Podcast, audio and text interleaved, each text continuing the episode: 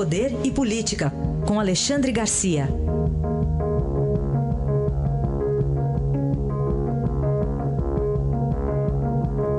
Alexandre, bom dia. Bom dia, Raíssen. Vamos começar com um balanço aqui. 26 mil funcionários deixaram as estatais neste ano, Alexandre?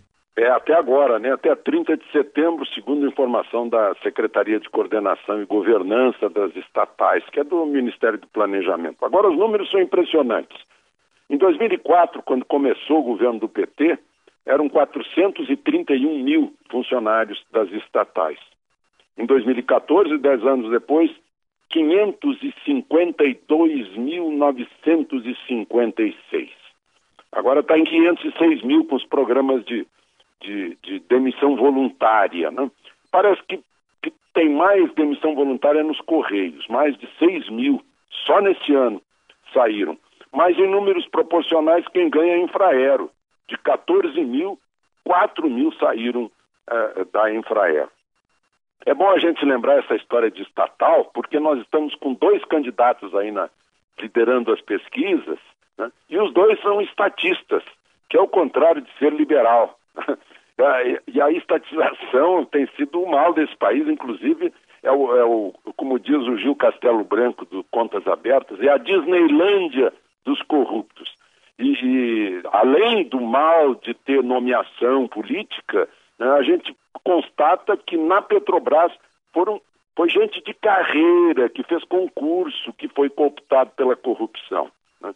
Então, são 506 mil servidores, elas movimentam 1 trilhão e, e, e 300 bilhões de recursos, isso dá o, o equivalente ao PIB da Argentina, são hoje 149 estatais, está difícil de privatizar.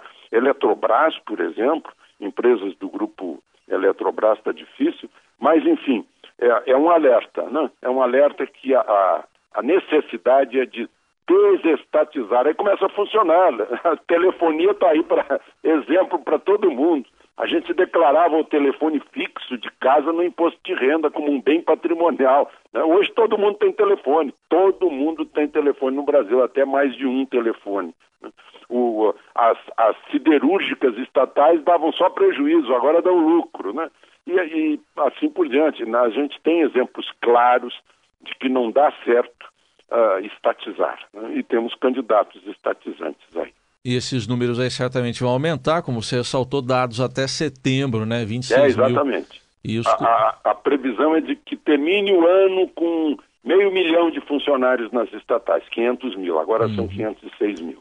Bom, vamos fazer aqui um balanço da Lava Jato. A Lava Jato, inclusive, está para devolver agora na quinta-feira mais 600 milhões de reais para a Petrobras, Alexandre. Pois é, é, mais números grandes, né? Esse país é grande, cheio de números, e, e, números que assustam até os americanos, que são de um país rico. Quando se fala em, em corrupção lá, uh, um milhão de dólares, cinco milhões de dólares, aqui são bilhões, 24 bilhões uh, que seriam devolvidos, segundo a procuradora-geral Raquel Doge, uh, em acordos de leniência de apenas 18 empresas. Só a JIF, que é a holding, a controladora da JBS, uh, pretende devolver 10 bilhões e 300 milhões. Uh, nessas 293 delações premiadas, teve muita devolução também. Eu lembro que um diretor, um gerente da Petrobras devolveu na hora, assim, de cara ele tinha à vista mais de 100 milhões de dólares para devolver. É, é incrível. O Barusco, né? O Pedro Barusco. É, é exatamente. Bem lembrado. Já devolveu de cara, né? É. Mas dá para fazer um balanço, acho que bem positivo até agora, né, da Lava Jato? Balanço positivo, sem dúvida, balanço positivo, principalmente na questão moral, porque a crise deste país é uma crise moral, é uma crise de civilidade é, é, e, e, moral, né? É, são é, é, falta de cidadania e falta de honestidade. É, hum. Essa é a principal crise deste país. Ô Alexandre, na cerimônia de casamento a gente ouve aquela parte que é muito, acho que é a principal da cerimônia, tirando o sim, né? É, receba essa aliança como sinal do meu amor ou prova do meu amor. O que, que aconteceu no Rio em relação a isso? pois é, eu lembro, esse episódio me faz lembrar o, uma ópera de, em quatro partes do, do Richard Wagner, Né? Anel do Nibelungo.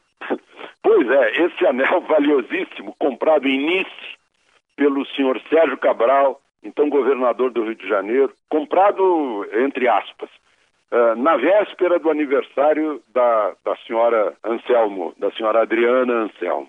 Né? Só que ele avisou para o Fernando Cavendish, o, o, controlador da Delta Engenharia, que fez a reforma do Maracanã dentro de um consórcio. Né?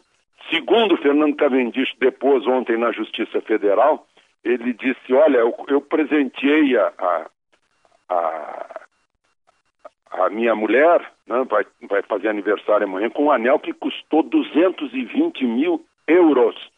E eu peço que você acerte essa conta, depois a gente acerta. O depois a gente acerta é, segundo o depoimento da Odebrecht, a imposição da Delta no consórcio de reforma do Maracanã. O anel foi uma parte, apenas uma parte disso que Fernando Cavendish pagou. 220 mil euros dá 870 mil reais por um anel.